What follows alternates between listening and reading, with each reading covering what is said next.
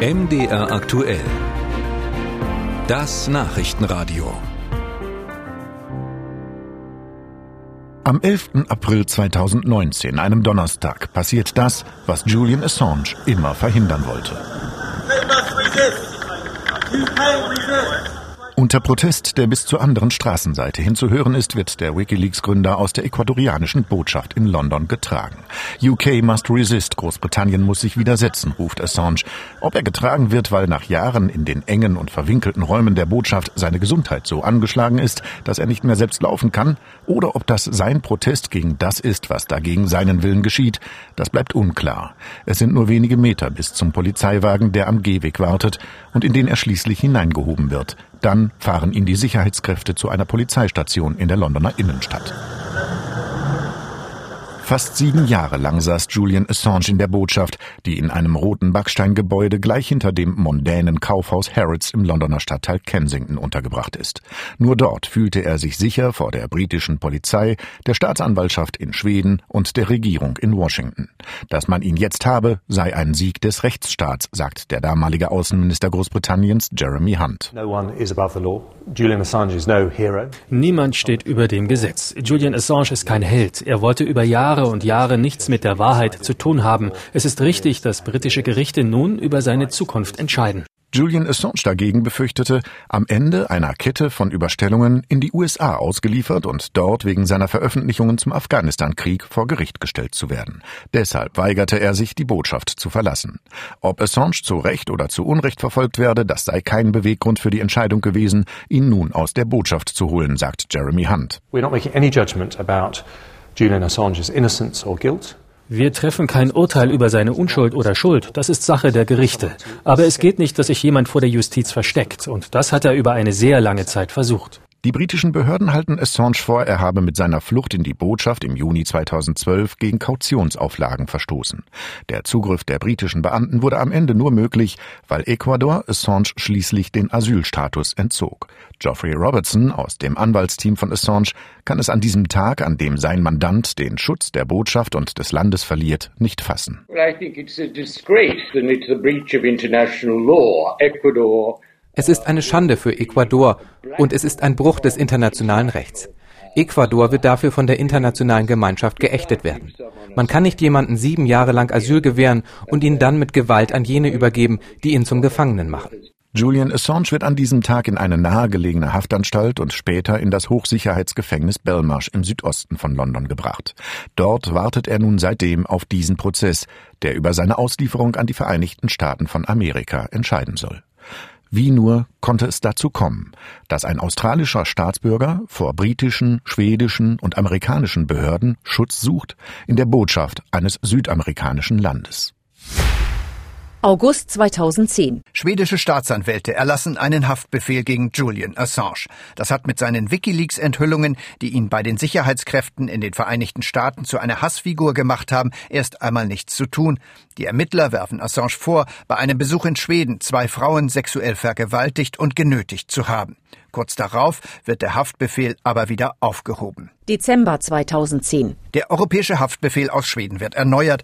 Die britische Polizei nimmt Assange fest, lässt ihn aber gegen Auflagen und gegen Kaution frei. Er darf das Land nicht verlassen, solange das Auslieferungsverfahren an Schweden läuft. Assange behauptet, die Vorwürfe der Frauen seien politisch motiviert. November 2011. Der britische High Court entscheidet, dass Assange an Schweden ausgeliefert werden darf. Er legt dagegen Widerspruch ein. Juni 2012. Der Einspruch wird abgewiesen. Daraufhin flieht Assange in die Botschaft Ecuadors in London und beantragt politisches Asyl. Juli 2014. Assanges Anwälte beantragen in Schweden die Aufhebung des vier Jahre alten Haftbefehls. Der Antrag wird abgewiesen. August 2015. Die Vorwürfe der sexuellen Nötigung und des sexuellen Missbrauchs sind inzwischen verjährt. Der Vergewaltigungsvorwurf gegen Assange bleibt aber bestehen. Februar 2016. UN-Rechtsexperten kommen zu dem Schluss, dass Assanges Aufenthalt in der Botschaft einer willkürlichen Haft gleichkomme. Sie fordern, dass er sich wieder frei bewegen könne. Das beeindruckt aber weder die schwedischen noch die britischen Behörden. November 2016. Schwedische Staatsanwälte haben erstmals die Möglichkeit, Assange in der ecuadorianischen Botschaft in London zu befragen. Mai 2017. Die schwedische Staatsanwaltschaft stellt die Ermittlungen gegen Assange ein, weil sie keine Möglichkeit sieht, den Fall aus der Ferne aufzuklären. Sie hält aber die Schuldfrage für ungeklärt. Januar 2018. Assange wird ecuadorianischer Staatsbürger und erhält den diplomatischen Status des Landes. Die britischen Behörden verweigern ihm aber die Ausreise in das südamerikanische Land. Februar 2018. Assange will erreichen, dass der britische Haftbefehl gegen ihn aufgehoben wird, weil in Schweden nicht mehr gegen ihn ermittelt wird. Ein Londoner Gericht lehnt seinen Antrag aber ab. Begründung, er habe 2012 gegen die Kautionsauflagen verstoßen, als er sich in die Botschaft flüchtete.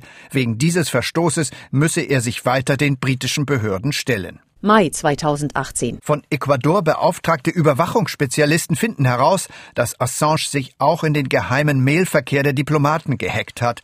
Nachdem er sich nicht an die Absprache gehalten hat, keine politischen Botschaften ins Netz zu stellen, kappen die Diplomaten seinen Zugang zum Internet. Ecuadors neuer Präsident möchte Julian Assange so schnell wie möglich loswerden. 11. April 2019. Die ecuadorianische Regierung entzieht Assange das politische Asyl. Die britische Polizei nimmt den Wikileaks-Gründer in der Botschaft des Landes in London fest. 1. Mai 2019. Assange wird wegen des Verstoßes gegen die Kautionsauflagen zu 50 Wochen Haft verurteilt. Seitdem sitzt er im Belmarsh Gefängnis in London. Die UN-Rechtsexperten stellen während eines Besuches dort schwere Gesundheitsschäden bei Assange fest, sprechen anschließend von psychischer Folter und fordern erneut seine Freilassung. 12. Juni 2019. Das britische Innenministerium nimmt den Auslieferungsantrag aus den Vereinigten Staaten an. Die US-Behörden werfen Assange gemeinschaftliche Verschwörung zum Eindringen in die Computernetzwerke der Regierung vor. Der Beginn der gerichtlichen Anhörungen in London über den Auslieferungsantrag wird auf Ende Februar 2020 festgesetzt. Schweden gilt als Mutterland der Pressefreiheit. Sie steht seit 1766 in der Verfassung. Auch deshalb wollte der Wikileaks-Gründer 2010 in Schweden Fuß fassen. Dass Schweden ein sehr strenges Sexualstrafrecht hat, war ihm dabei wohl eher nicht klar und das hatte erhebliche Konsequenzen. Bei einer Wikileaks-Tagung im Spätsommer des Jahres lernte Julian Assange eine Frau kennen und verbrachte eine Nacht mit ihr. Zusammen mit einer anderen Frau, mit der er Aussagen zufolge ebenfalls Sex hatte, beschuldigte sie ihn kurz darauf, gegen ihren Willen ohne Kondom mit ihr geschlafen zu haben. Assange bestritt die Vorwürfe, doch die schwedische Staatsanwaltschaft nahm Vorermittlungen gegen ihn auf, wegen des Verdachts der sexuellen Belästigung und Vergewaltigung. Im November 2010 beantragte sie erfolgreich einen internationalen Haftbefehl. Assange stellte sich in London der Polizei und kam gegen eine Kaution bis zur Entscheidung über die Auslieferung an Schweden frei. Schweden stand daraufhin im Visier der Assange-Unterstützer. Sie warfen dem Land falsches Spiel vor. Klaas Borgström, damals Anwalt der Klägerinnen, wies diesen Vorwurf im Juli 2011 zurück.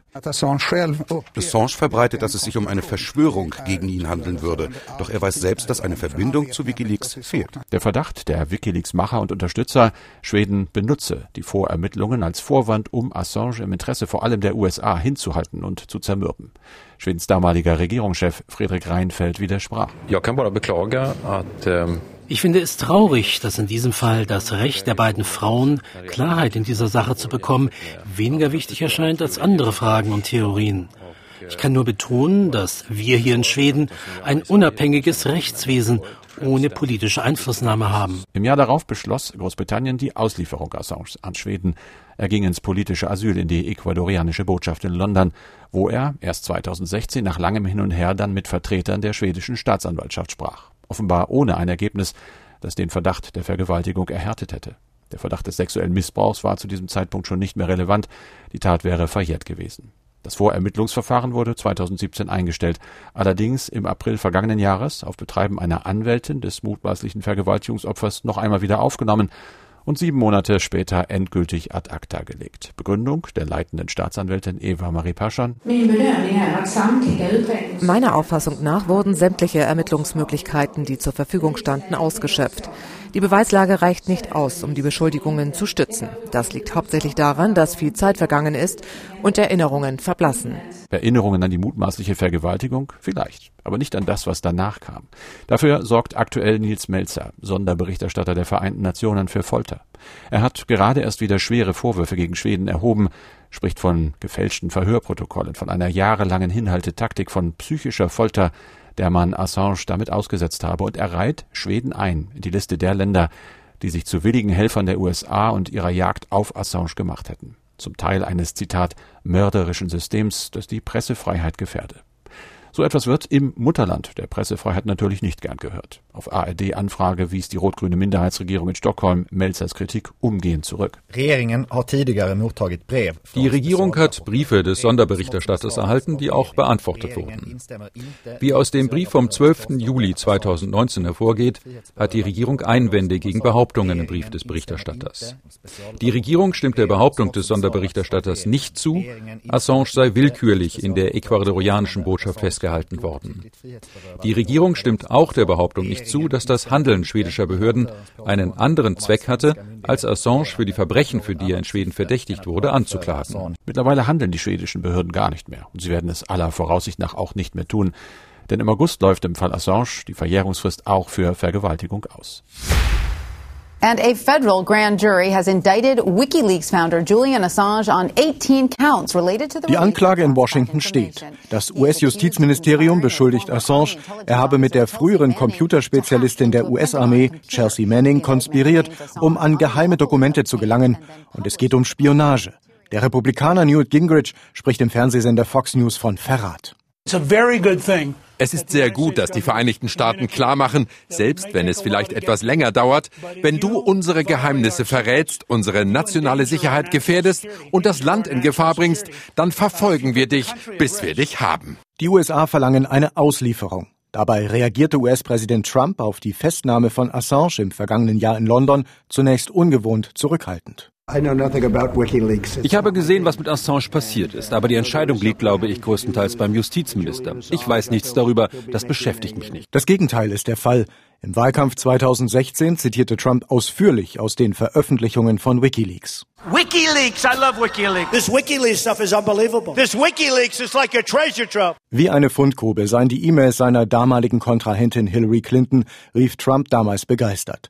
Ein Sonderermittler musste später sogar dem Verdacht nachgehen, das Trump-Wahlkampfteam sei an der Veröffentlichung der E-Mails beteiligt gewesen. Bestätigt hat sich der Vorwurf nicht. Aber Trump soll Assange Amnestie zugesichert haben, falls der WikiLeaks-Gründer erklärt, Russland habe nichts mit der Sache zu tun. In den Vereinigten Staaten ist der Fall Wikileaks und damit der Fall Julian Assange bisher sehr eng mit der Informantin Chelsea Manning verknüpft. Politiker der Republikaner waren empört, als US-Präsident Barack Obama kurz vor der Amtsübergabe im Januar 2017 entschied, Manning zu begnadigen. Obama rechtfertigte die Entscheidung. In Bezug auf Chelsea Manning habe ich mir die Einzelheiten des Falles angesehen, so wie bei anderen Begnadigungen auch. Und mein Eindruck war, wenn man alle Umstände einrechnet, war eine Umwandlung der Strafe völlig angemessen. Im Mai 2017 kam Manning frei, doch seitdem saß sie immer wieder in Haft derzeit in der Bundeshaftanstalt in Alexandria nahe Washington, D.C. Der Grund, Manning weigere sich, vor Geschworenen gegen Julian Assange und Wikileaks auszusagen. Und so rückt in den Mittelpunkt der Debatte der Wunsch, jetzt Assange zur Verantwortung zu ziehen. Außenminister Pompeo warf dem Wikileaks-Gründer bereits im April 2017 vor, Spionage zu betreiben. Wikileaks ist ein nichtstaatlicher, feindlicher Geheimdienst, der häufig mit anderen Staaten wie Russland gemeinsame Sache macht. Wie also werden die Vereinigten Staaten mit dem Mann umgehen, der für die größten Enthüllungen der vergangenen zehn Jahre verantwortlich ist. 2010 veröffentlichte die Internetplattform Wikileaks Dokumente über die Gräuel der US-geführten Kriege in Irak und Afghanistan. Es folgten Unterlagen über die Abhörpraxis der Geheimdienste, über den systematischen Bruch der Privatsphäre. Und schließlich stellte Wikileaks im US-Wahlkampf 2016 die besagten E-Mails von Hillary Clinton und anderen Demokraten ins Netz. Für die Auslieferung konzentrierte sich das US-Justizministerium zunächst nur auf einen einzigen Vorwurf. Assange habe der Computeranalystin Manning geholfen, ein Passwort zu knacken. Mittlerweile ist der Wikileaks-Gründer in 18 Punkten angeklagt worden. 17 davon fallen unter ein Gesetz gegen Spionage. Assange drohen danach 175 Jahre Gefängnis. Das Gesetz aus dem Jahr 1917 ist niemals zuvor auf die Veröffentlichung geheimer Dokumente angewandt worden. US-Medienrechtler warnen. Die Trump-Administration stelle damit die Arbeit von investigativen Journalisten grundsätzlich unter Strafe. US-Politiker wie der frühere Minister für Heimatschutz Jay Johnson erklären, Assange sei gar kein Journalist. Es gibt die Behauptung, dass sein Handeln einer legitimen journalistischen Tätigkeit entsprach. Aber was einen Journalisten ausmacht, ist eine komplexe Frage in Zeiten des Internets. Also für mich ist er kein Held. In den USA ist aus dem Wunsch der Politik, Assange zur Verantwortung zu ziehen, eine Debatte über die Meinungsfreiheit geworden, die im ersten Zusatzartikel zur Verfassung verankert ist. Mit einer Entscheidung über eine Auslieferung rechnet man in Washington frühestens Mitte des Jahres. When night falls in Belmarsh, the reality of life behind bars can hit newcomers hardest. Wenn es Nacht wird in Belmarsh, dann kann diese Wirklichkeit des Lebens hinter Gittern die Neuankömmlinge auf das Härteste treffen. So schildert es ein Reporter des britischen Fernsehsenders ITV, der das Gefängnis im Januar besuchen durfte. Wer hier drin sitzt, für den gibt es Kontakte mit der Außenwelt nur noch mit Anmeldung, Prüfung und Genehmigung. Der Name klingt erhaben. Her Majesty's Prison Belmarsh, das Gefängnis ihrer Majestät in Belmarsh. Aber das Innenleben ist alles andere als erhaben, auch wenn der Knast relativ modern ist. Vor nicht einmal 30 Jahren wurden die ersten hier eingebuchtet. Belmarsh ist ein Gefängnis für bis zu 900 Häftlinge, einschließlich eines sogenannten Kategorie A-Bereiches. Das ist der Hochsicherheitsbereich, ein Gefängnis im Gefängnis. In den Kategorien B bis D sitzen die, wenn man so will, normalen Häftlinge, meistens verurteilt vom nahegelegenen lokalen Gerichtshof in Woolwich. Die Insassen von Kategorie A aber kommen aus dem ganzen Land und gelten als hohe Gefahr für die Öffentlichkeit oder die nationale Sicherheit. Mord, Vergewaltigung, Entführung, schwerer Raub, Terrorismus, das sind einige der Verbrechen, für die man hier in Kategorie A einsitzen kann. Unter Berufung auf einen Gesetzesartikel zur Bekämpfung von Terrorismus kann man hier auch auf Verdacht hin festgehalten werden. Manche nennen Belmarsh deshalb das britische Guantanamo. Das Gefängnis ist mit speziellen Vorkehrungen für die Haft von Terroristen ausgestattet. Sogar ein bombensicherer Tunnel zum Gericht in Woolwich gehört dazu. Julian Assange geht es nicht gut hier, sagt Joe Corey, der Sprecher des WikiLeaks-Gründers, noch Anfang des Jahres in London. Well, he's not very good. 23 Stunden des Tages werde Assange in Isolation gehalten. Er bekomme Beruhigungsmittel. Die Hälfte der Zeit wisse er nicht wirklich, was passiert. Seit April vergangenen Jahres sitzt Assange in Belmarsh. Besucher, die zu ihm durchgelassen wurden, berichteten immer wieder von einem schlechten Zustand des Häftlings, der nach einiger Zeit in den Krankenflügel der Haftanstalt verlegt wurde. Der chinesische Künstler Ai Weiwei gehörte zu den ersten, die Assange im vergangenen Mai besuchen durften. Uh, Sein Zustand ist erschütternd. Er ist viel dünner als vorher. Ich schätze, dass er mehr als 20 Pfund verloren hat. Und er hat psychischen Stress, Druck, weil er natürlich nicht weiß, was passieren wird. Die Vereinten Nationen schickten Niels Melzer zu Julian Assange ins Gefängnis. Der Sonderberichterstatter der UNO für Folter hatte eigenen Angaben zufolge drei Stunden lang zusammen mit einem Ärzteteam die Möglichkeit, Assange zu untersuchen und dann noch eine zusätzliche Stunde für ein Gespräch. Wir haben festgestellt, dass Herr Assange alle Symptome einer Person zeigt, die über eine längere Zeit psychologischer Folter ausgesetzt wurde. Wir reden hier über schweren und anhaltenden Stress, chronische Angstzustände, schwere psychologische Traumata. Sein Gesundheitszustand ist kritisch. Wenn er nicht bald Erleichterung erhält, müssen wir mit einer rapiden Verschlechterung rechnen, mit möglicherweise nicht mehr zu reparierenden Schäden. Im November forderten mehr als 60 Ärzte aus aller Welt in einem offenen Brief an die britische Regierung, Assange in eine Klinik zu verlegen, in der er von Spezialisten behandelt werden kann. Der Häftling brauche dringend medizinische Unterstützung für seine physische und seine psychische Gesundheit, heißt es in dem 16 Seiten langen Brief. Andernfalls sei es möglich, dass er im Gefängnis stürbe. Die Ärzte sprechen von, Zitat, grauenhaften Berichten von Augenzeugen. Sie stützen sich auf einen Auftritt von Assange im Herbst vor einem Gericht in London sowie auf den Bericht des UNO-Sonderberichterstatters Niels Melzer. Inzwischen scheint es Julian Assange besser zu gehen. Er befindet sich nicht mehr im Krankenhausflügel, sondern wurde in einen Trakt mit 40 anderen Gefangenen verlegt. Allein das habe seine Situation verbessert, sagt Christine Raffenson, der Geschäftsführer von Wikileaks. Noch vor wenigen Tagen sei er bei Julian Assange gewesen. Uh, seine gesundheitliche Situation hat sich ein bisschen verbessert, vor allem seitdem Kontakt zu anderen Insassen erlaubt wurde. Im Krankenhausflügel war er praktisch in Isolationshaft. Er ist bemerkenswert widerstandsfähig, er ist ein Kämpfer, aber er kämpft ja auch um sein Leben. Er muss also stark bleiben. Assange befinde sich aber weiterhin im Hochsicherheitstrakt, sagt Raffenson. Regelmäßig Besuch erhält der Häftling auch von seinem Vater, John Shipton. Im Besucherraum befinden sich um die 60 Gefangene und jeder hat zwei oder drei Besucher. Es ist also viel los da. Wenn man etwas leiser spricht, kann man sich kaum noch verstehen. Über unseren Köpfen sind überall Kameras und Mikrofone. Alles, was man sagt, wie man steht, welchen Abstand man hat, ob man den Kaffee aus dem Wegwerfbecher trinkt, alles wird beobachtet. Wenn man da rein will, muss man drei Kontrollen durchlaufen und sich von Spürhunden absuchen lassen. Erst dann kommt man in den Raum. In den USA soll Julian Assange mit 18 Anklagepunkten vor Gericht gestellt werden. Es geht um den Einbruch in Regierungscomputer und um die Veröffentlichung geheimer Unterlagen. Diese Veröffentlichung, das räumen selbst Organisationen ein, die Assange unterstützen, könnten Menschenleben in Gefahr gebracht haben, weil sich aus ihnen auf Geheimdienstquellen schließen lässt. Am Ende droht Assange bei dieser Anklage eine Gefängnisstrafe von bis zu 175 Jahren. Die Verteidigung sagt, Julian Assange ist Journalist. Er hat geheime Dokumente veröffentlicht, die die Wahrheit ans Tageslicht bringen. Und das ist die Aufgabe von Journalisten.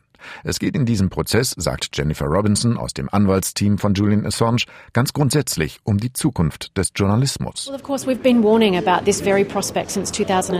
Na klar, wir sind immer davor gewarnt worden, dass das passieren kann, dass die USA Anklage erheben wegen der Veröffentlichungen von Wikileaks. Aber wir reden hier von preisgekrönten Publikationen, in denen es um Menschenrechtsverletzungen, Kriegsverbrechen und Korruption geht. Die Drohung mit 175 Jahren Gefängnis betrifft nicht nur Julian Assange, sondern Journalisten überall. Eigentlich dürfte dieser Prozess gar nicht stattfinden, findet Robinson. Dass ein demokratisches Land einen Publizisten verfolgt, weil er Informationen veröffentlicht hat, die im allgemeinen Interesse liegen, nein, das dürfe einfach in keinem demokratischen Land passieren. A democratic country prosecuting a publisher for having published information in the public interest, this should not be happening in any democratic country. Was den Ausgang des Verfahrens angeht, ist Christine Raffenson, der Geschäftsführer von Wikileaks, allerdings nicht besonders optimistisch. Naja, ich erwarte natürlich Gerechtigkeit, aber ich habe da keine große Hoffnung. Wenn der Fall nur nach dem Gesetz entschieden würde, dann hätte ich keine Sorge. Aber der Fall ist hochpolitisch geworden und die Atmosphäre in diesem Land gegenüber Julian Assange ist derart vergiftet, dass ich mir Sorgen mache.